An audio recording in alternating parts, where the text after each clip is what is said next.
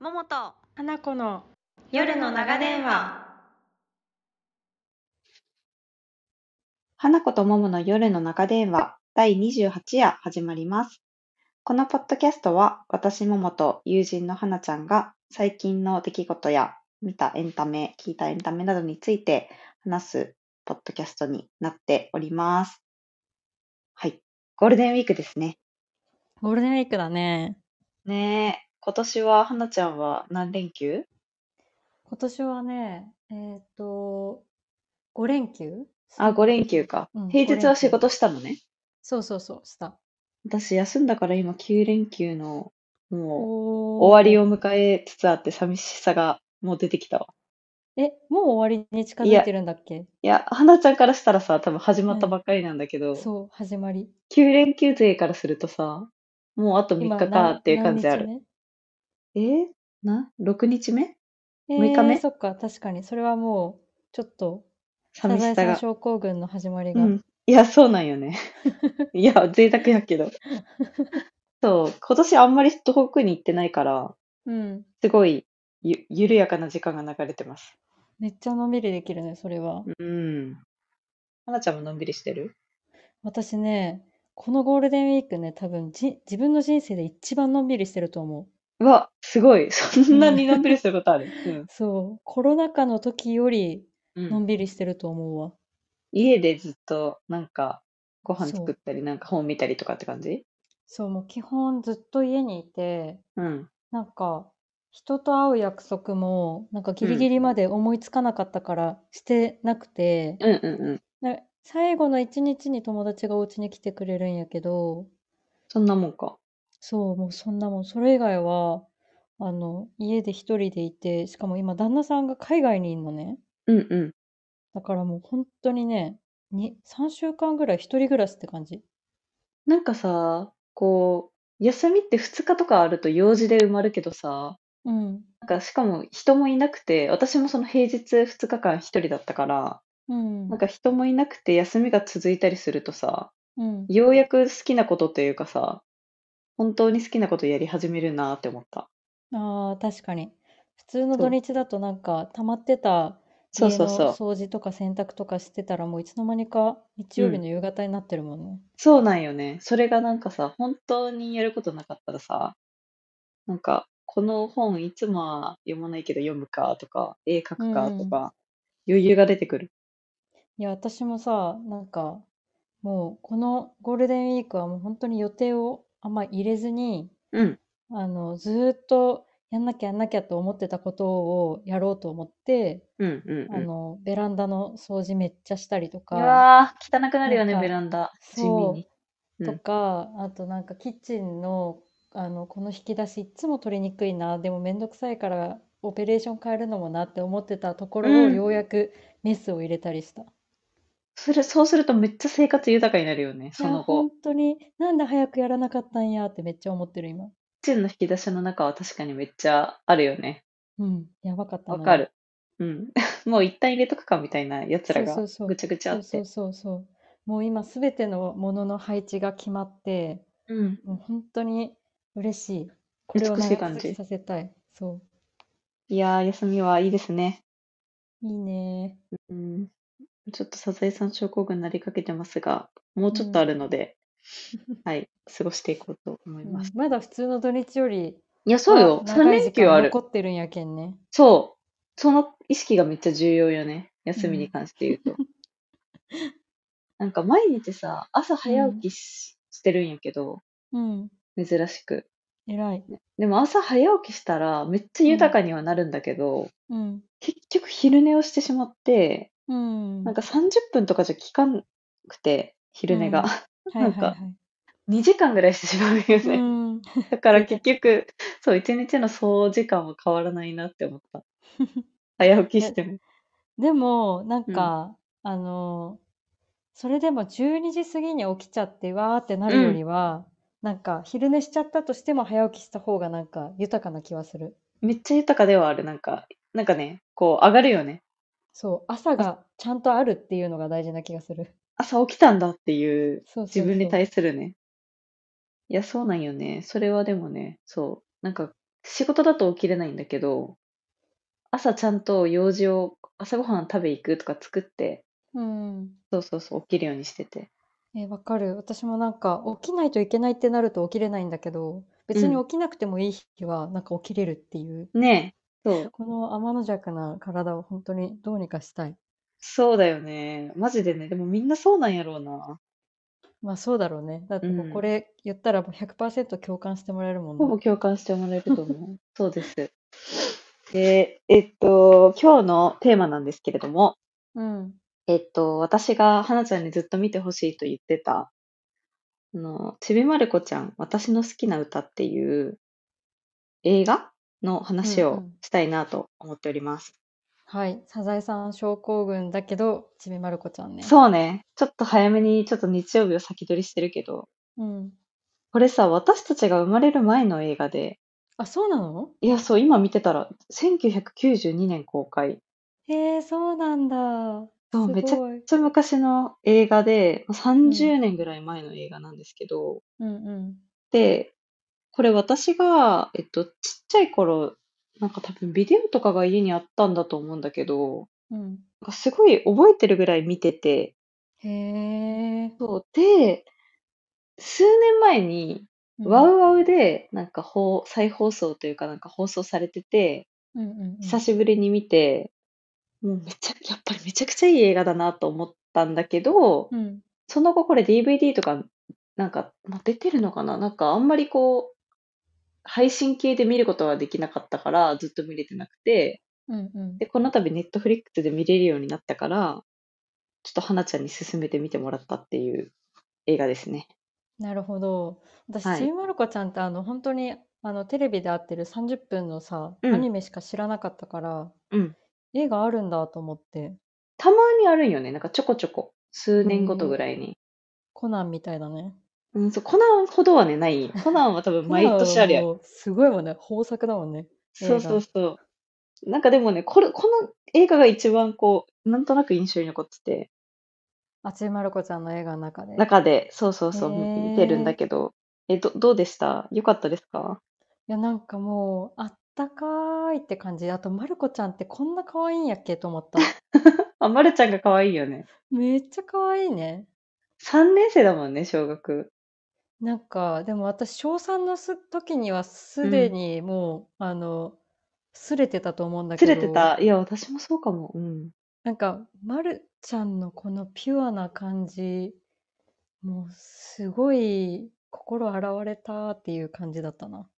なんかさ、こう、ちょこちょこさ、なんか、まるちゃんってこう、生意気な一面もあるんだけどさ、うんうんなんうん。か、その、例えば先生と一緒に帰るときになんか手つないだりさ、ああ、そう、今日ね見直してて思った。だめっちゃよね可愛いあの、おじいちゃんと水族館行くときも手つないでたりさ、うんうんなんか、ちょっとこう子供らしい面がさ、なんかまあ時代なのかまるちゃんなのかわかんないけど、あるようね。ん、かわいいわ。あんな子が近くにいたら、そりゃ大人はみんななんか構いたくなるわ。そうだよね。いや、そ、なんか私さ、ずっとちっちゃい頃からまるちゃん見てたから、うん。結構同級生感がずっとあったんだけど、わかるは子いはい供の仲間みたいな。はいはいでももはうい。 30歳になってまるちゃん見るとさ、 すご いさ、もう親目線に入ってくるよね、ちょっとまあねそうだよね。うんうん。小3の子って今うちらから見たら可愛いもんね。小三、リアル小三がなんかどれぐらいの背丈なのかとかってもう想像つかないけど、翔近さんくのに知り合いが今おら知ん。うん。そうそんう。。わからんね。わ結からん。構どんくらいなんだろう。生意気度で言うと。でも割と大人びてはいる気がするなぁそうだよね。も小三うにだなってるすと。ごい普通にこう喋るし。もう何でも大体わかってるからね。そうだよね。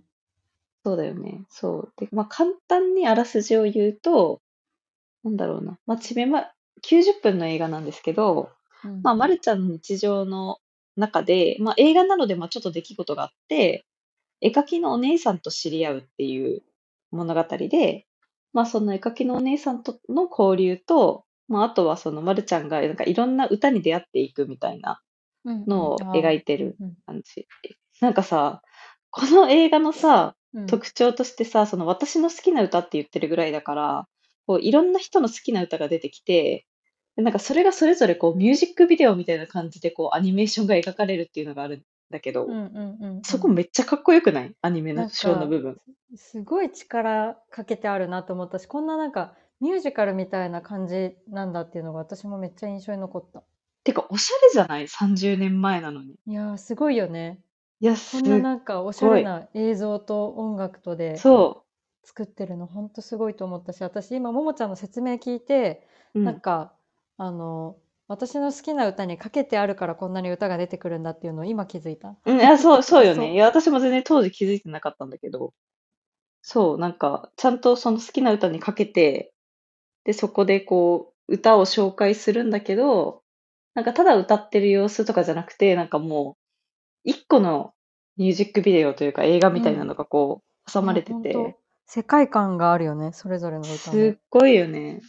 なんかさ、一番最初に出てくるのが、なんかあの、花輪くんのロールスロイスに乗って、静岡のおばあちゃん家に行くシーンで、はいはいはいなんか突然なんかこう、ロールスロイスに乗った瞬間からこう世界が変わったみたいな感じで、あの、あそこのアニメーションめっちゃかっこよくて好きなんだけど、うんうんうんうん。あ夢れごさとちになっちゃうんだよね、まかるっちゃんが。こいいよね。そう。あれさ、うあの、当時、あの、この映画に参加してた湯浅さんっていう、今はね、もう監督になってる方うんなんか映像系には手を出すなっていうアニメとか、、あーうん夜は短し歩け乙女の映画とか、うんうん犬、最近だと犬王ってやつがすごい流行ってたんだけど、そう、そういうもうなんか今だったらもうめっちゃすごい人みたいなのが多分当時はまだ、なんだろう、監督とかじゃないから、 30参年前加だしてもんて、ね。そうそうそうそうそうそう、しててもう多分超豪華というか、ゆうさんがやってるんだみたいなのを、そう、今調べて知ったりした。おーここにつながるのねみたいな。そいや、私、あの、それで言うと、あのうん映画の中に出てきた好きな歌シリーズでいくと、う。うん。なんかあれ、あの男の子、なんて言うんだろう、なんか、すごいさ、青空の男の子が山田いて、山田かな、浜地かなんか山田かな。あの、まるちゃんたちに、俺もう絵描き終わったぜとか言って、うん。なんか絵見せてくるわけ、そのうん。子が。で、うん。なんか買い物の絵なわけよ。そのあ、浜地だ。ハマジ、ハマジっていうのか。うん。で、そのさ、あの、そこで流れる歌がなんか、買い物ブギっていう歌で、私知らなかったんだけど、なんかその映像を見てもなんか好きすぎて、かっこいいよね、あそこも。めっちゃかっこいいし、なんかその原曲を知りうん。たいって思ったから、まあ多分流れてるのは原曲だと思うんだけど、うんうん。笠木静子さんの。そう、その、それを YouTube で調べて、何回か聞いて、ここ数日。めっちうゃハマわー。っちゃった。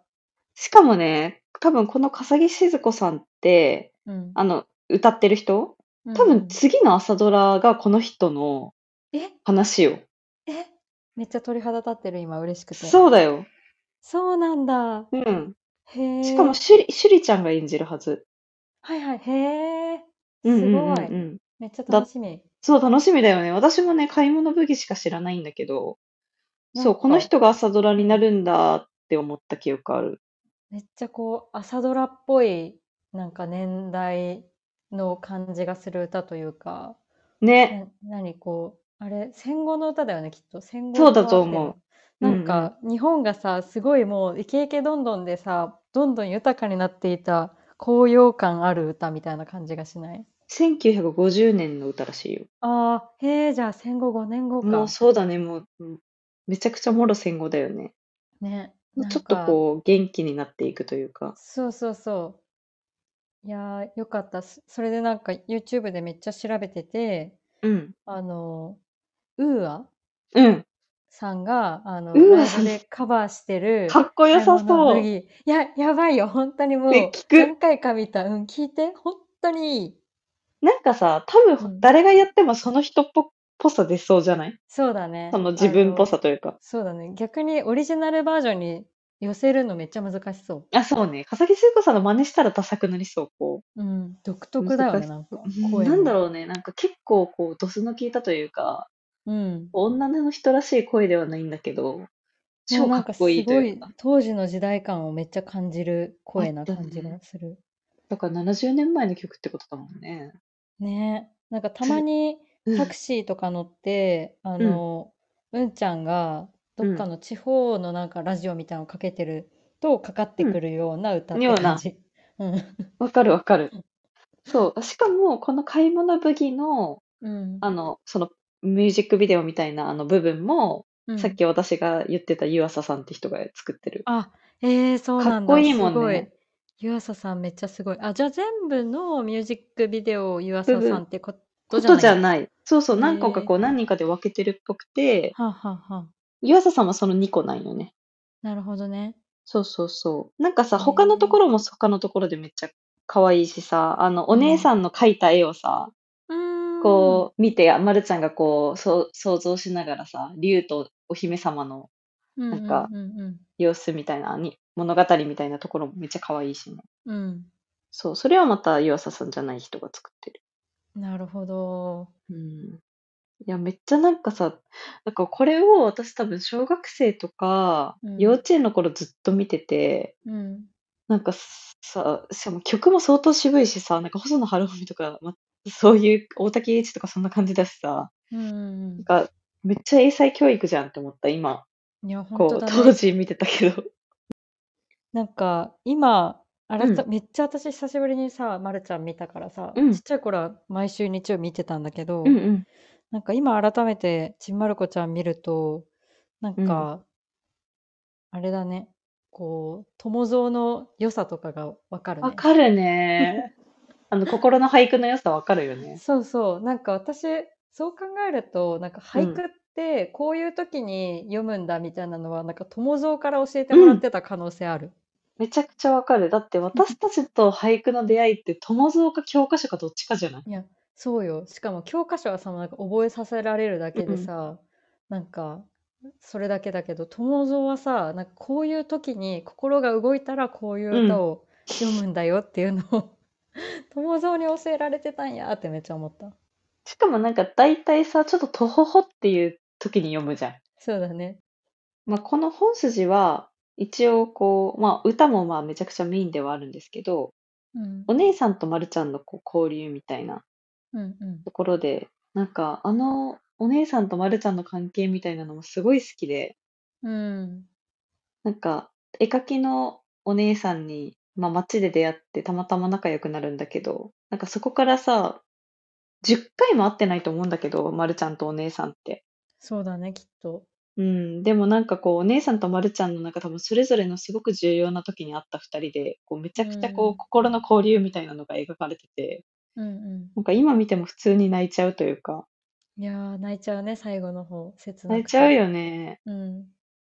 なんかねあのお姉さんにとってもさまるちゃんのと出会えたことがさすごい心の励みになっただろうしさうん。まるちゃんも絵が好きで、まあ、結局さくらももこの子供の頃だからっあほ、んそっか。てことだからそうそっまあか本当にそっか会ったお姉さんではないんだろうけどまあ、漫画家に、ま、るちゃんが漫画家になることに多分大きな影響を与えたお姉さんっていうことなんだろうから、うん。そうそこも踏まえてなんかもうめっちゃ尊いな、この二人と思って。なんかさ、私たちもさ、ちっちゃい頃、まあ、例えば小3ぐらいだった時とかってさ、まうだん、その携帯とかも持ってなかったし、うん、なんか世の中にはそもそもスマホみたいなものとか SNS とかもなかったし、うん、まあなんかそ、その影響があるかわかんないけど、なんかそのくらいの頃合いのさ、年代、ん年頃の時うんの、なんかその学校の友達じゃないうんうん人との出会いみたいなのってさ、なんかすごい、なんか貴重感があったような記憶があって、大切だった、なんかね、ちょっそとう、こう、ウキウキする存在というか。そうそう。だし、なんか学校の友達はまあいつでも毎日会えるから、ふーんって感じだけど、うん、なんかこうたまにしか会えないお姉さんみたいなうん人とかってすごいなんか大事だしめっちゃなんかちっちゃい時私もなんか年上のお姉さんのことすごい好きだったなっていうのをね好きだった思い出した。影響を受けてたよね。うん。すっごいさ、なんか、と 友達、なんか、そう、友達のお姉ちゃんだったり、あとは多分、お母さんの友達の、うんうんうん子供で、ちょっと年上の人とかはいるいじゃん。はいはい。あ、そうそうそう、そういう子、そういう子。そう。で、なんか年に2回ぐらい、まあお母さんがその友達と会う時に会える人みたいな、んうんうん。なんかの家とかに行って、なんかめっちゃゲームうまかったりとか、うんなんかリボンの付録のいらないのくれたりとか、うん、そう、ななんんかかね、憧れる要素そうが要なん素がかすっごいあんのよ一部あるよね。わあかとるなんか、その漫画がさ、お姉さんの部屋に置いてあって、うん。で、自分の家には絶対ない漫画とか、こう、まあ漫画じゃなくても、こう、いろいろさ、部屋とかがやっぱちょっとおしゃれだったりしててさ、うんうんめっうんちゃワクワクしたな、みたいなのあったな。ね、あるよね。うん。何個か違うだけでもめっちゃお姉さんだもんね。そうそう。懐かしい。なんかそういう、こう、年上のお姉さんにめっちゃ憧れて、会えるのが、会えるだけでめっちゃ嬉しいみたいなのとかって、あったなーっていう。お姉さん側からしたらね、多分そんなさ、なんか、お同じ遊びはできないじゃん、子供だからさ。ちっちゃくてでも優し優しくしてくれてたよね、あのお姉さんたちは。うん。ね。うん逆のことってあったんだろうか。私がなんかちょっと2、3個下のことあったりすることってあったのかな。私さ、なんか兄弟がさ、あの2人とも下にいるから、一番上だったから私、うんうんうんなんか年下の子がなんかややちょっとこう、なんていうの、もうざうったい兄というか弟で十分みたいな、うんうんうんなんかそんな感覚がちょっとあった気がする。でそもれさよりはやっぱ年上のお兄ちゃんお姉ちゃんがいる人いいなーって思ってたな。うん。それはめっちゃ私も長女だったから、あるよ、そそうよの。ね。お姉ちゃんいる子ってさ、服とかさ、お下がりでおしゃれじゃん、まず。ああ、なるほどね。確かに。もうさ、なんか、一個先に行ってる感じがすごいあって、うんうん。なんかセンスも、もう、ちょっとお姉ちゃんでこう、すれてるから、こう、なんなんだろうな、もうそのダサいの嫌うわ、みた いな、のあるし、めっちゃかっこいい、みたいな。あった。いいな、みたいな、あった。ねえ、なんかう、ん。上に兄弟いるってめっちゃいいなって思ってたよな。あったよね。うん。そう。このなんかお姉さんのとのまるちゃんの関係性もなんか懐かしさあるし、なんかあと、なんだろうな、こう、お姉さんの立場に立った時に、うん。なんかこのお姉さんも結構人生の転機みたいなのがちょうどまるちゃんと出会ってる時期に訪れててさ、うんうん。なんか結構しんどそうだったりするじゃん。なんか夢なのかうん結婚なのかみたいな。うんうんそういうのとかも当時マジで全くわからなかったんだけどまあね。そうだよね。そう。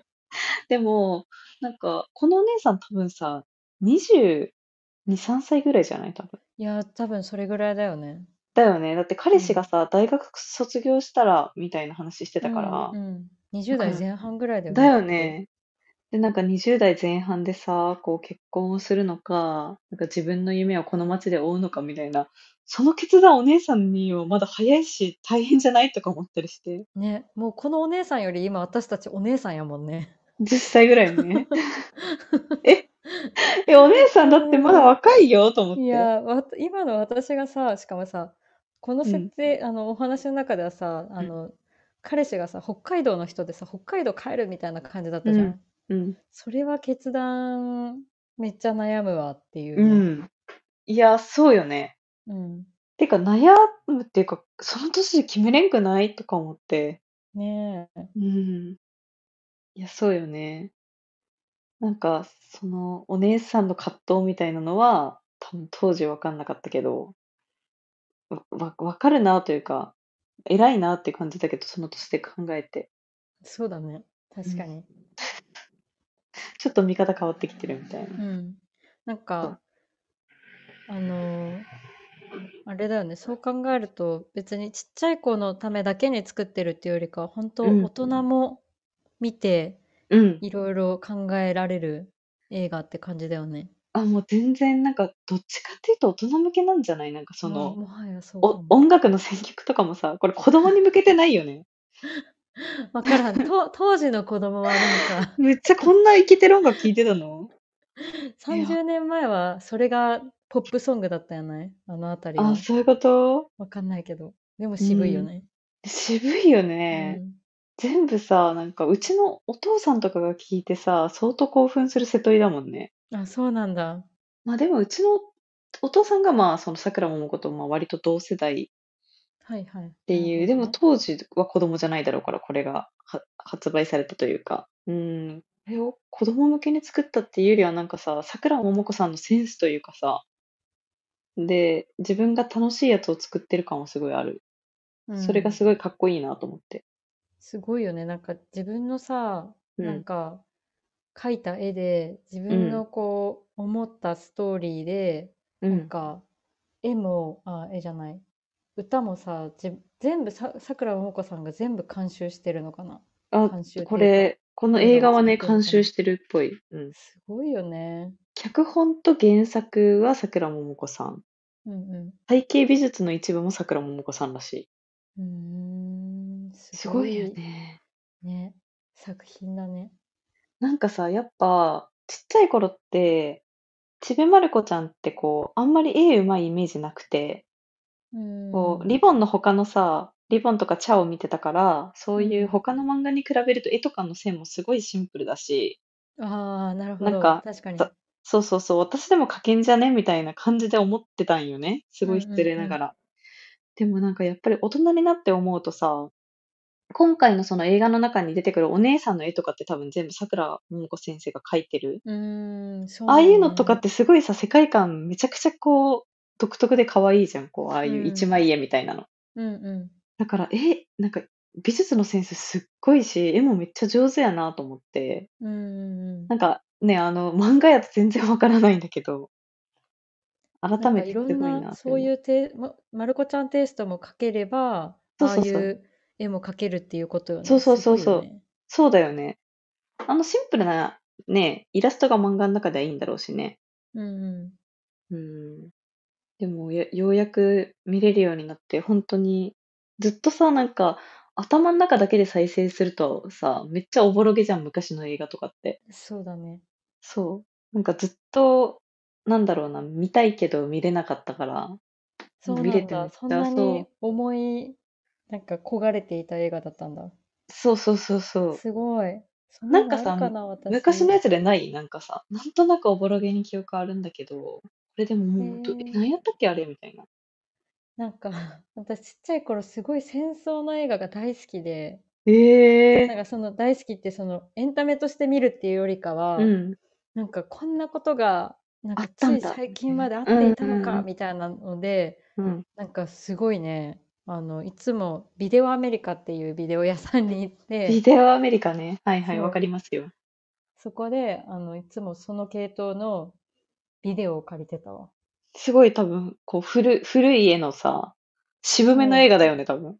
そうなんかでも結構子供向けにあのいろいろある蛍んのおだ。墓を筆頭あ、にそうなんかねあるんだよねいっぱいそれをすごい見てたな蛍の墓とか子供の時見れんかったもんね。怖くて。もう私はなんかあの親もめっちゃ涙もろいから親うはなんん。か CM 見ただけで泣いててうん、そうよね。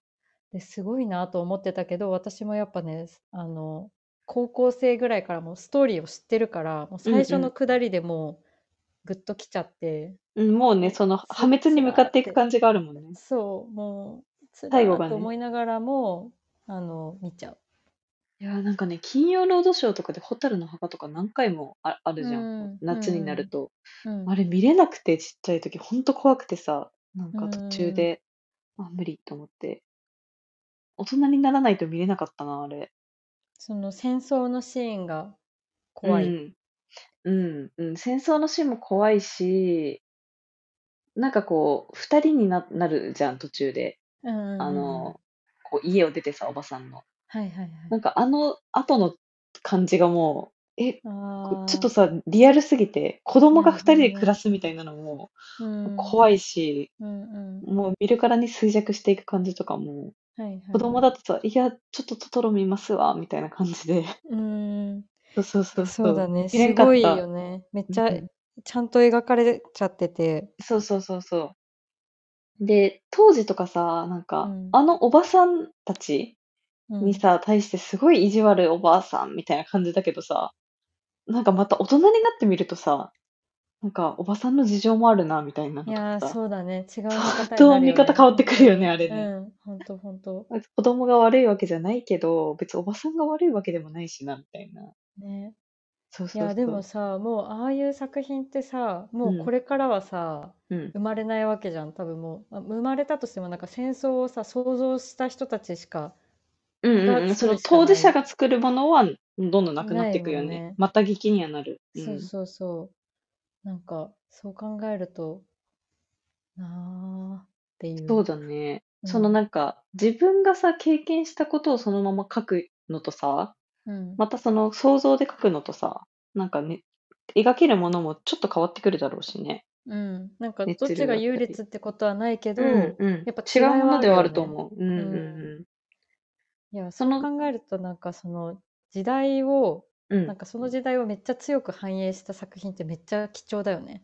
そうだね。なんか時代の空気感というか、なんか、あとこうさ、昔の作品ってさ、すごい二つに分かれるというかさ、うん。か例えばこのちびまる子ちゃんの私の好きな歌とか今見てもこうすごいななんて言うんだろうなあた新しいというか全然新鮮だしこう違和感がある描写とかもあんまりないけど、うんがさんなんか20年前の作品とかを見た時になんかこう当時の価値観と今の価値観が違いすぎて、うん、おおーみたいなちょっとこの感じはしんどいわみたいになることもあったりしてドラマとかな。るほど話的に、とか、あそううん話に無理があるぞととかもまあもちろんあるし、うんなんかその価値観というか、いじり方とかが、ちょっと今だったらあー NG なんじゃないですかみたいなのもまあもちろんあるじゃん。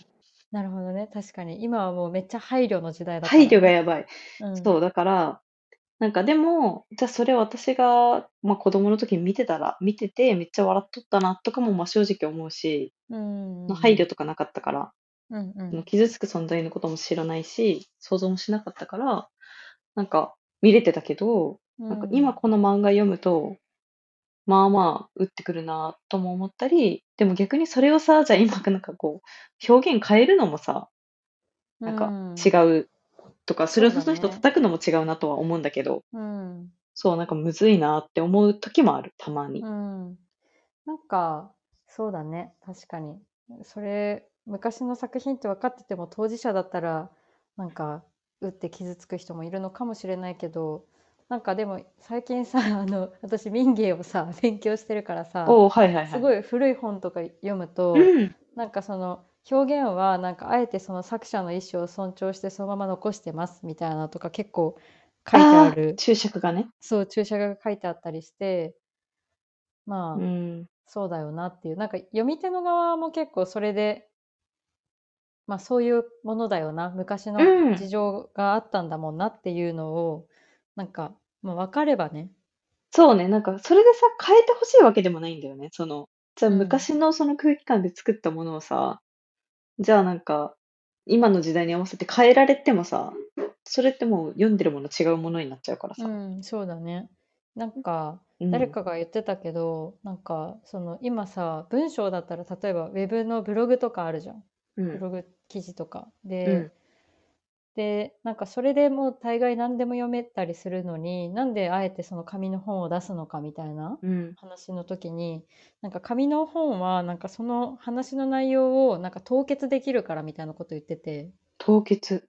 もう一回出したら世に出したらもう変えられないじゃん紙の本って後からウェブで更新ボタンを押したりできないじゃん。うん。なんかだからその時にその時代にこういう本が書かれてたっていうのがこう残るっていう意味証で拠としてね紙媒体はそうなんか意義があるみたいなこと言ってて確か確かになーっていう。だってさ、今さ、今からうん1000年後の人がさ、うんうちらの時代のことをさ、調べたりするとするじゃん。私たちが今なんかうん古代のさ、洞窟の絵とかを解析するみたいな感じでう。ん、私たちが大河ドラマを見るみたいな感じで感じね。で。そう、うん時代のなんかその勉強を1000年後の人がした時に、うんツイッターの言葉とかって全部残ってないけど、うん本とかだったらね、残ってるかもしれないもんね。うんうんうんうちらが今、現地物語読んでるみたいな感じでね。そうだね。そうだね。もう怖いよやね。だからなんかその残っちゃ書かうれてる内容もなんかうんもちろん価値があるけど、なんかそれがいつ書かれたかっていう情報もなんかセットですごい重要だね。ああ、何い年つの頃何の月何話日だっにたかっていう、そうだからこういう時代背景だったからなんかこういう作品が残ったんだっていうことうんうんうんうん。もなんか大事かもね。それは、だからまあ書籍とかだったらちゃんと一緒に残るもんね。そうだね。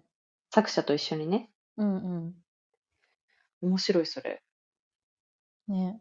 なんか、そうね、最近でもめっちゃエンタメを、エンタメというか本、本とかをいっぱい読ん意識的に読んでるから。素晴らしい。うん。なんかね、いろんな、なんかさ、 その、この前も岸先生の話したんだけどさ、はいはいはい。なんか私最近うん、気づいたんだけど、うん。なんかフラットな男のおじさんみたいな人にすフラッぐトうん。なんかフラットな考え方をするおじさんうんうん。にすごい惹かれるところがあるっぽくて、へえ。うん。なんか岸先生とかそんな感じなんだけど。うん。そう。でなんか、なんだろうな。なんか結構さ、こう、フラットに見るのってすごい難しいじゃん。自分自身むずいも見るのすごい難しいし。うん。で、なんかこう、事象のことをなんか持論でこう展開するっていうよりは、なんかただ証拠っていうか、なんかいろんなこう現象だけをこう、ただ並べて、しかもそれをなんかこう、時代もちょっと前だし、まあ男性性だし、それをフラットに見るのってちょっと難しいだろうなっていうおじさんがやってるのすごいなと思って、岸先生のことも好きなんだけど、なるほどね。だからうんおじさんなんだ。そうそうそうそうそう。なんだけど、うん。で、なんか、昨日、た武田砂鉄さんっていうあのーはいはい。うん。なんか本を読んでて、うん。なんかその人の本もまだ全然最後まで読んでないんだけど、うん。なんか地ではありませんがっていう本を読んでて、うん。なんかその母親が一人称で語る本とか、まあうん子供を持たなかった女性が語る本とか、イクメンと言われる男性が子供について語る本はあるけど、うん。父ではない人がそれらの事象について語る本っていうか、その場ってほぼなくないですかみたいな切り口から、ああ、入って面て白い。めっちゃおもろいよね。へー。へー確かにそうかも。そう。そういう人ってさ、もうそこのさ、テーブルに乗らないから、うん。その言論の場にいないくないですかみたいな。うん。で、父ではない私が、なんかもう子供を持つことについて考えてみるみたいな。へえ。そう。それも今読んでてめっちゃおもろいなと思って。へえ、面白そう、それ。うん、いや、おもろ白い。なんか、すごい、その人も、な、なんだろうな、こう、ちょっとでも意見が偏ったり、うん。なんか何、誰かの自由を狭めたりすることをめちゃくちゃ嫌ってて。うーん。そう、なんか、もうフラットであろうってこうしてる感じが、すごい面白いなと思って。へえ。そいや、でも難しいよね。しかもなんかさ、絶対真ん中って多分ないじゃん。う。ないないない。別にこの人ねも私も、花ちゃんもみんな何かしらの寄りはあると思う。ね。そうんの、なんか、どうしても寄ってしまうことうを、なんかまあ、消そうとするんじゃなくて、うん。まあなんかそうなってしまうけど、なんかそれにこう自覚しながらもどうにかそうだねこう、うん、みたいな、ちょっとよ真ん中にい行ってみ寄っちよゃううみたいな。そうだうね。ん寄っちゃうよね、みたいなのとか、なんかまあ、寄りがちなじょ、寄る、寄ることに、なんだろう、影響を及ぼす情報をできるだけこう、集めて出すみたいな。うん。うんみたいな。そう、めっちゃさ、この人さ、すごいさ、なんか、なんだろうな、担当直入な書き方する人で、へえ。すごういん芸能人のこともマジで、うんもう普通に個人名出して、うんでこの発言はないとか書いてるからめっちゃ、 へ言うえ。やんみたいな感じなんだけど。へうえん。エッセイその人の。なんかね、多分雑誌の。の連載だと思う。そのあ子供っていう多分テーマみたいなのがあって、それに対してこういろんなこう角度から、そう書いてて、うんへえただまあ私が面白いと思ったのは、その、この切り口というか、父じゃない人が子供について語るって今までありましたっけみたいなのがすごいうんいいなと思って、確かに。そう。なんか、こう、母、母の人の目線、ち父の人の目線、母になれなかった、ならなかった人の目線ってまあ今までいくらでも見たことあるけど、うん。父ではない人の目線ってないなと思って、それうんに、その事柄に対して。なんでないんだろうね。なんか別にタタブーでもないよね、きっと。どうなんだろうね。なんか、た、なんか、まだ私もこの本について全然言語化できてないけど、うん。なんかそのタブーじゃないけど、まあそもそもまず、まあやろうとする母数も少ないだろうし、ああ、その子供を、あの、持持っっててなないい男性が、じゃないあそうそうそうって考えることがそうね。そうそうそう。うん。まあだし、なんかまあこの事柄だんのみに関わらず、なんかその当事者じゃない人がそれを言うのってどうなんみたいな空気感もあったりするし、まあそうかも、確かに。